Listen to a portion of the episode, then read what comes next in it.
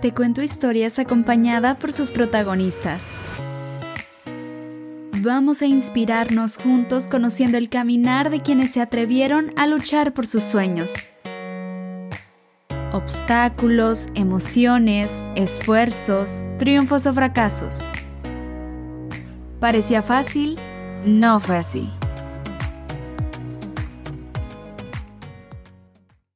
Bienvenidos a un episodio más de No fue así. Soy Laura de Hoyos y como cada lunes, qué gusto tenerlos aquí acompañándome, dispuestos a escuchar y abrazar otra historia. El día de hoy me siento sumamente honrada y orgullosa por el invitado que tenemos, de raíces mexicanas, familia dedicada al campo, que en un ir y venir constante entre México y Estados Unidos, eso según los tiempos de cosechas, deciden finalmente establecerse y al conocer el sueño de su pequeño niño, abrazan esa ilusión junto con él, convirtiéndose en un pilar fundamental en ese camino, en la lucha por alcanzar las estrellas.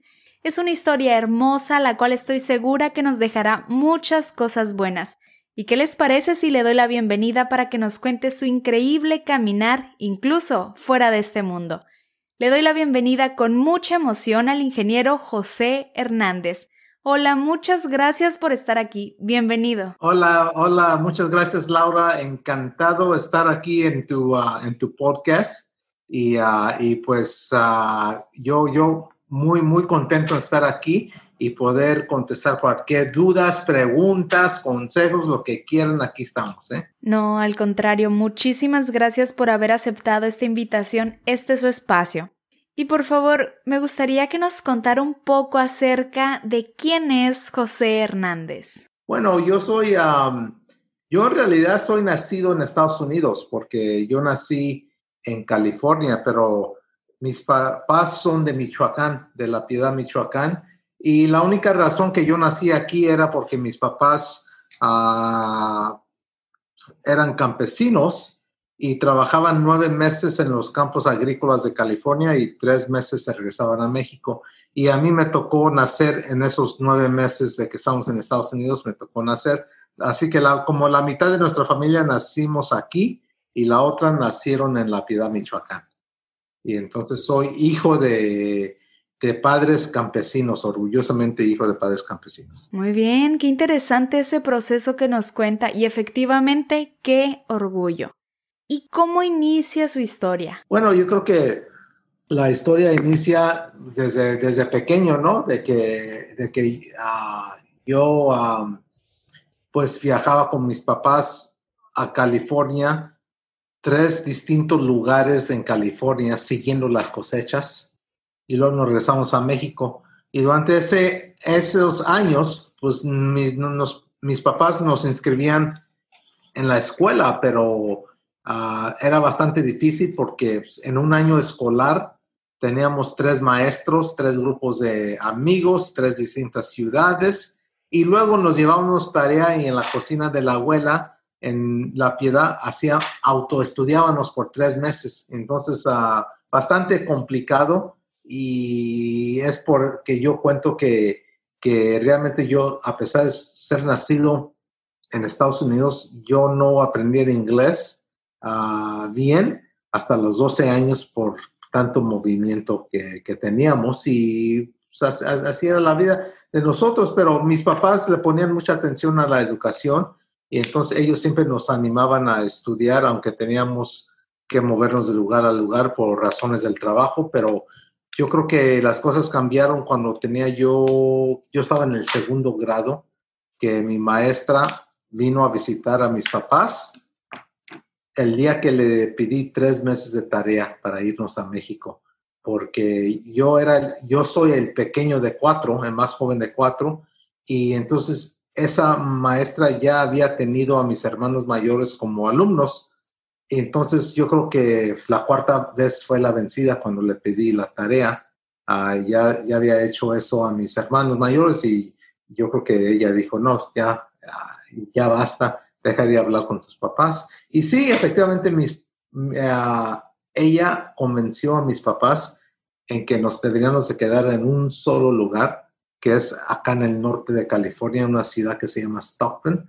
Y aún íbamos a México cada año, eh, hasta eso que no perdimos eso, pero eso sí, la duración se reduzco de, se redució de tres meses a tres semanas centralizados en las vacaciones navideñas. Y así es como empezó a agarrar un poco de tracción mi proceso educativo. Qué impresionante. Y antes de esa decisión de finalmente establecerse, ¿cómo se sentía en ese ir y venir entre México y Estados Unidos? Tantos cambios, ¿qué tal era ese ritmo? Pues yo, a, mí me gustaba porque pues, así de pequeño es lo único que conocía yo, entonces para mí no se me hacía difícil y, y yo pensé que todos hacían eso, entonces no se me hizo nada de difícil y, y para mí todo era normal así, así era la vida de uno y todo. Y no fue hasta que finalmente nos empezamos a quedar en un solo lugar que es cuando yo noté la diferencia. Dije, ah, oh, sí se puede aprender mucho si se queda en uno en un solo lugar y eso es lo que empezó a pasar. Hasta ese momento sintió el cambio. Qué interesante. Y en ese niño que cuando no estaba estudiando estaba trabajando en el campo, ¿cómo nace el sueño de convertirse en astronauta? ¿Cómo nace en ese niño la ilusión de algún día estar allá arriba? Pues yo tenía 10 años y tuve la fortuna de ver la última misión de la época de Apolo. Esa misión era la Apolo 17. Entonces, si puedes imaginarte un niño de 10 años deteniendo una antena, oreja de conejo, viendo una televisión blanca y negra en forma contorsionista, porque estoy deteniendo la antena. A ese era yo. Y en las imágenes del astronauta, todavía recuerdo su nombre, Gene Cernan, caminando en la superficie de la luna. Entonces, eso me fascinó. Era una televisión blanca y negra borrosa. Y ya cuando me dejaban soltar la antena, salía y veía la luna llena. Entraba y miraba al astronauta Gene Cernan caminando en la superficie de la luna. Y es cuando me pegó allí, pues nació el sueño. Dije, de aquí soy yo, esto es lo que quiero hacer. Y bueno, yo creo que lo mejor que pude haber hecho es compartir ese sueño con mi papá esa misma noche.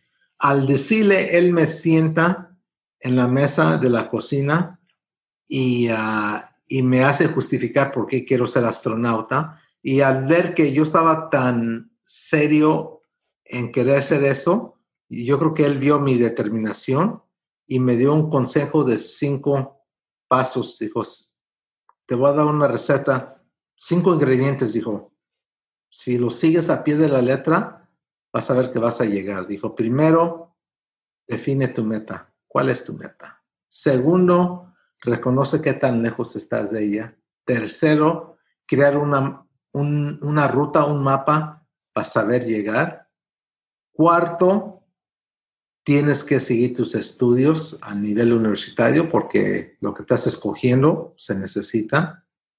Y quinto, el mismo esfuerzo que pones en el campo cosechando frutas y verduras siete días a la semana en el verano y sábado domingos durante la escuela.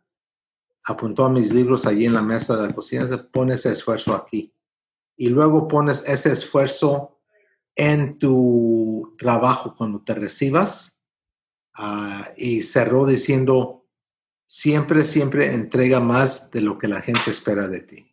Se mezclas eso y esa es la receta para triunfar en la vida. Qué momento tan impresionante el compartir ese sueño con alguien tan importante para usted, su padre, creo que fue un momento determinante en todo porque para él pudo haber sonado algo loco, poco probable, pudo haber dicho eso es muy difícil, no se puede, está fuera del alcance, pero no, al contrario. Sus palabras fueron las palabras justas para alimentar el sueño, para motivar y sobre todo para guiar a su niño. A que era posible, pero había que trabajar duro. Ese apoyo me parece algo increíble y muy especial porque cuando somos niños no medimos posibilidades ni sabemos qué dificultades nos rodean, cuánto dinero necesitamos, qué implica alcanzar alguna cosa, nada. Solo soñamos y claro que lo creemos posible. Lo triste es que al compartir nuestros sueños, sea la edad que sea, hay quienes no miden el poder de sus palabras como respuesta, y por ello hay alas que se cortan. Y eso me duele, pero me duele aún más saber que haya quienes se las cortan siendo apenas unos niños.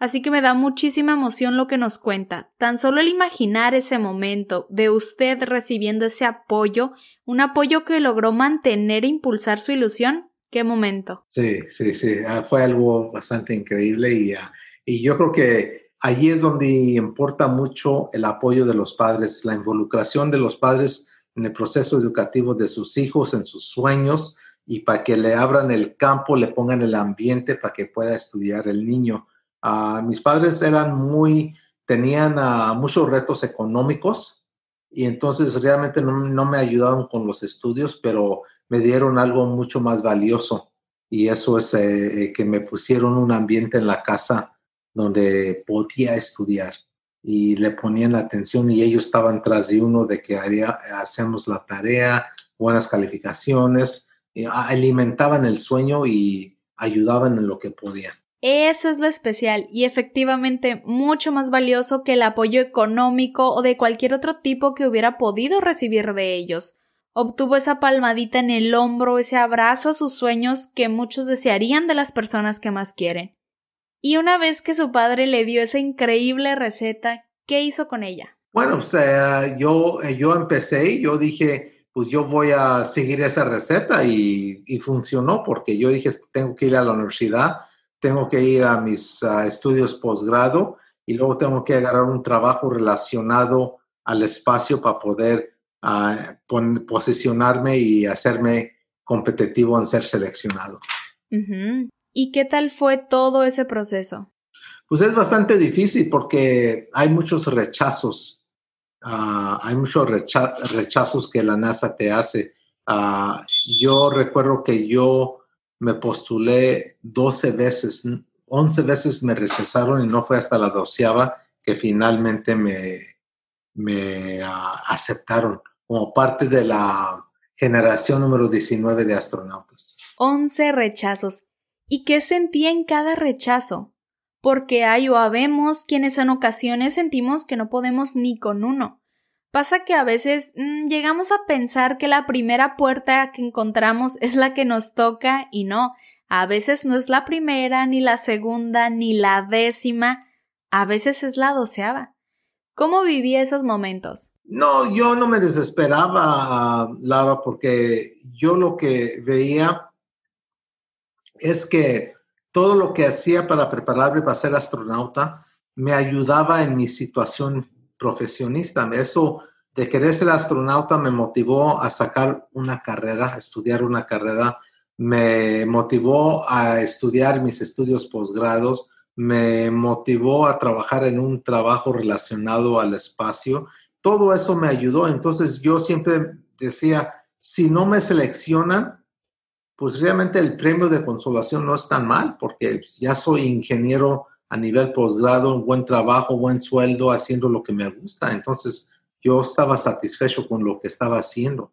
Entonces, por eso es que yo también digo que el camino a tu meta, te tiene que gustar ese camino, el proceso de llegar a tu meta, no nomás la meta por decir, quiero esta meta y me gusta, y, si no te gusta el proceso, pues olvídalo, es una meta equivocada para ti.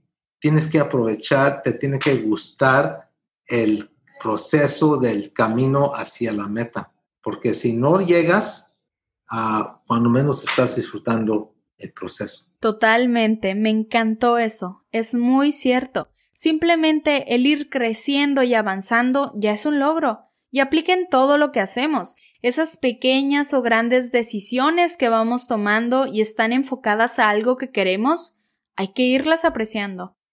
Y cuando finalmente llega ese sí, ¿Cómo se sintió? No, muy contento. Pues imagínate, después de 11 rechazos, dijeron que sí, entonces ya me integro a la generación número 19 de astronautas. ¿Y qué tal fue el estar dentro? Porque creo que para muchos simplemente imaginarlo es increíble, pero ¿qué tal es trabajar para la NASA? Bueno, yo creo que es, es, ah, un trabajo como cualquiera en el aspecto de que te regresas a casa cada noche con tu familia, luego vas a tus entrenamientos. Esos entrenamientos incluyen aprender a pilotear el transbordador, eh, aprender a pilotear un jet T-38, aprender a operar eh, la Estación Espacial Internacional, cual la tenemos en órbita, y en fin, hacer muchos entrenamientos y preparaciones para que cuando llegue tu, tu ah, cuando te escojan para una misión, ya estés entrenado en lo básico y luego ya entrenas otros dos años para tu misión espacial. Entonces, entonces es lo que hace uno durante, durante la carrera de astronauta. Padrísimo. Y al estar en el espacio, el ver culminado ese sueño, ¿qué nos puede contar de eso, de esa experiencia que muy pocos pueden contar? Bueno, yo, te diré que palabras no le hace justicia a la experiencia que siente uno ir al espacio y estar allá, porque estás en órbita flotando en forma continua dentro de la cabina o dentro de la Estación Espacial Internacional y le estás dando vuelta al mundo una vez cada 90 minutos. Entonces es algo increíble. Y, ah, y mientras tanto, pues ah, estás haciendo tus tareas porque tú tienes una agenda allí.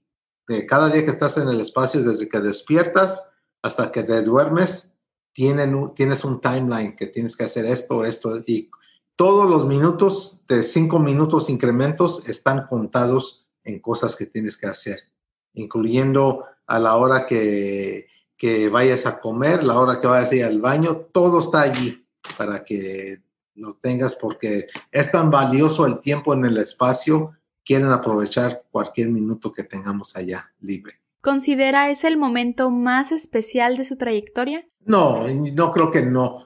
Ah, yo creo que para mí mi trayectoria más bonita es antes de ser astronauta. Ah, yo era ingeniero en un laboratorio de estudio y desarrollo del gobierno americano para sistemas de defensa nacional. Y, ah, y cuando, se, cuando se canceló un proyecto, Ah, iniciamos un nuevo proyecto donde aplicamos toda esa tecnología de defensa nacional a una aplicación comercial. Y entonces yo y mi jefe ah, desarrollamos un proyecto donde diseñamos e inventamos el primer sistema de mamografía digital de campo entero para la detección del cáncer de mama. Entonces, ah, ese aparato ya en vez de utilizar rayos X, ah, usa la computadora para agarrar las imágenes en forma inmediata. Se abre una nueva área de estudio y desarrollo que es la detección con la ayuda de la computadora de las tapas tempranas del cáncer de mama. Y entonces ah, estoy orgulloso de eso porque sé que con ese aparato hemos salvado muchas vidas, a miles, si no cientos de miles de vidas desde que inventamos ese aparato. Sin duda es espectacular. De nuevo lo felicito. Qué bonito haber contribuido en algo tan importante y sí, que sin duda ha salvado muchas vidas. En verdad, qué orgullo. Y en este punto de su vida, con todos esos logros, una formación increíble, proyectos, metas cumplidas, sueño realizado, ¿qué siente al voltear atrás y ver todo su caminar? El alcanzar a ver ese niño en el campo que soñaba con algún día ser astronauta. ¿Qué siente? Pues siente uno bonito, pero yo siempre estoy en el que uno no debe de ver hacia atrás, sino hacia adelante. Y entonces yo espero que a base de mi trayectoria, mi historia, sirva como un ejemplo de inspiración para la gente que, que realmente al escuchar mi historia y ver que vine yo de padres campesinos, familia muy humilde, que a base de esfuerzo y el estudio uno puede cambiar su situación económica si uno le echa ganas. Entonces, ojalá mi esperanza es ver hacia adelante para empoderar a todos en que crean que el, el destino de uno está en manos de uno, siempre cuando uno se eche el compromiso de querer salir adelante. Y, y entonces, ojalá con mi historia se empoderen en creer que nada es imposible y que ellos también pueden alcanzar sus propias estrellas. Totalmente, y no tengo duda de que su historia ayuda a mover muchas vidas, incluyéndome. Y si tuviera frente a usted a las personas que nos están escuchando, ¿qué les diría? ¿Cuál sería su consejo? Yo simplemente les diría a lo que siempre he dicho, se vale soñar en grande, siempre cuando uno está uh, dispuesto a entregarse y a, prepararse, a, estudiar, a echarle compromiso, echarle ganas y, uh, y, y, trabajar para conseguir ese sueño, ¿verdad? Porque es un sueño hasta que uno lo ponga en acción, ya se convierte en una meta y hasta que uno pueda cumplir con los pasos para llegar allí, saber el camino, es cuando se completa esa meta. Entonces, lo que les diría yo, se vale soñar en grande, pero échense el compromiso para que entonces lo implementan y se convierta en una meta y con ese compromiso lo logren. Cierto, no basta con soñar, hay que ponerse a trabajar en ello. Muchísimas gracias por compartirnos esas palabras, ese gran consejo que viene desde la experiencia y una experiencia increíble. Y si alguna de las personas que nos están escuchando quieren estar en contacto con usted, saber más de lo que está haciendo, sus conferencias, sus libros, ¿cuál es su contacto? Sí, muchas gracias, Laura. Mira, estamos en, las redes sociales, me pueden encontrar como astronauta José Hernández en Facebook. En Twitter es astro-josé. Allí me pueden encontrar. En Instagram también lo mismo. Y, uh, y, tengo una página web, se llama Tierra Luna Engineering, que es donde mi empresa de asesoría, de donde asesoro a empresas en temas aeroespaciales, universidades y, uh, y, y, en fin, pues, hacemos muchas cosas, incluyendo uh, dando conferencias, damos conferencias de motivación, ¿verdad? Ya presenciales cuando se componga esto de lo de la pandemia, pero también los damos en forma virtual, tal como estamos dando esta entrevista. Entonces, uh, se puede hacer muchas cosas, aunque esté el COVID, aún se puede hacer muchas cosas de motivación y todo, que nosotros los estamos haciendo con empresas allí en México. Y luego también soy autor, tengo mis libros, Ah, tengo el, mi libro autobiografía El cosechador de estrellas, que es uh, la editorial Patria de su servidor. También tengo un libro de la misma editorial Patria, El niño que tocó las estrellas. Y entonces uh, les, les si, si quieren comprarlo, pues vayan con Patria o cualquier librería y lo pueden hacer. Ya si quieren comprarlo con mi autógrafo, entonces pueden entrar a la página mía que es tierralunaengineering.com y allí, allí lo pueden ordenar, hasta pueden poner qué dedicatoria quieren que le ponga y se los escribo y ya se les manda el libro al domicilio que, ustedes digan. Pero sí, en fin, estamos haciendo muchas cosas y, ah, y también ya, ya tengo mi, mi, un viñedo pequeño que antes trabajaba yo en el campo y ahora ya como es, llegué al círculo, uh, donde ahora aún trabajo en el campo, pero ahora ya como dueño de, del viñedo, no trabajador. Y, uh, y, este año voy a elaborar mi propio vino y entonces uh, para que estén allí a, pendiente de cuando salga, yo creo que en marzo del próximo año sale un vino tinto y un vino blanco para que, para que vean y entonces espero lo prueben y les guste. Wow, pues qué padre, está lleno de proyectos y eso me emociona mucho porque queda claro que los sueños no paran. Exacto, exacto, los sueños no paran. Ahí estaremos entonces pendientes. Muchas gracias por compartirnos en qué anda hoy en día y sus modos de contactarlo. Y pues él es el ingeniero José Hernández, astronauta retirado de la NASA, quien desde niño descubrió qué quería conseguir en la vida y luchó por ello. No fue fácil, hubo muchos momentos duros en ese camino, muchos obstáculos ante los que cualquiera hubiera podido rendirse, pero él no. Él ante cada rechazo encontró un impulso para mejorar y seguir, hasta que finalmente lo logró, logró alcanzar las estrellas. ¿Parecía fácil? ¿No fue así? Ingeniero, le agradezco enormemente su tiempo, el haber estado en No fue así contándonos su increíble historia y sin duda inspirándonos con ella. Muchas gracias. Con mucho gusto, Laura. Te mando un abrazo virtual y a todos los que nos están escuchando también un abrazo virtual y, ah, gracias por, por estar aquí, por ah, permitirme estar, acompañarte aquí en tu podcast. ¿eh? Al contrario, ha sido un placer. Otro abrazo de vuelta, nuevamente gracias y seguimos en contacto. A ustedes les agradezco su compañía en esta plática en la cual conocimos una historia sorprendente que realmente nos hace darnos cuenta que sí se puede. Aun contra todo pronóstico, posibilidades, sí se puede.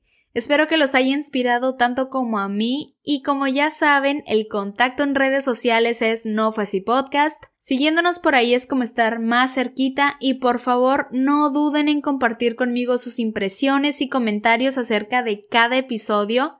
Yo feliz de saber su opinión, con qué se quedan, qué les sorprende y demás. Y sobre todo quiero decirles que aquí los espero el próximo lunes para conocer juntos otro increíble caminar que podamos abrazar.